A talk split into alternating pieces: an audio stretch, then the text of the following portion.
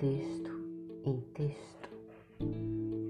Na famosa obra de Michelangelo, no teto da Capela Sistina, o dedo de Deus está esticado ao máximo, mas o dedo de Adão está com as últimas falanges contraídas.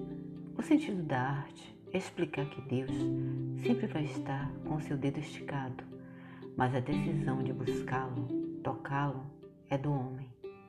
A fé nos leva para perto de Deus Deus, com sua força inexplicavelmente divina, nos sustenta quando achamos que vamos cair. Quando uma dor causa rachaduras no coração, Deus cuida das feridas até cicatrizarem. Nos momentos de pânico, suplicamos: Deus, fica comigo.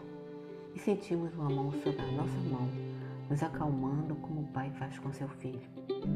Tolos são os homens com o dedo dobrado, sem fé, perdidos dentro do seu eu cada vez mais oco, mergulhado na escuridão.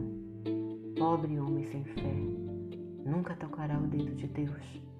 O homem rico de fé estará com Deus ao levantar, ao deitar. Certa vez, numa capela, sentada em uma cadeira longarina, sozinha, meio perdida, confusa, sussurrei em soluços no pedido de ajuda.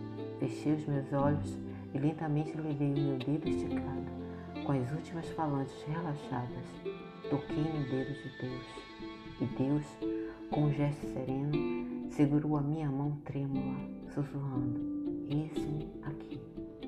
Deus sempre estará com seu dedo esticado, mas a decisão de buscá-lo, tocá-lo, será sempre. Texto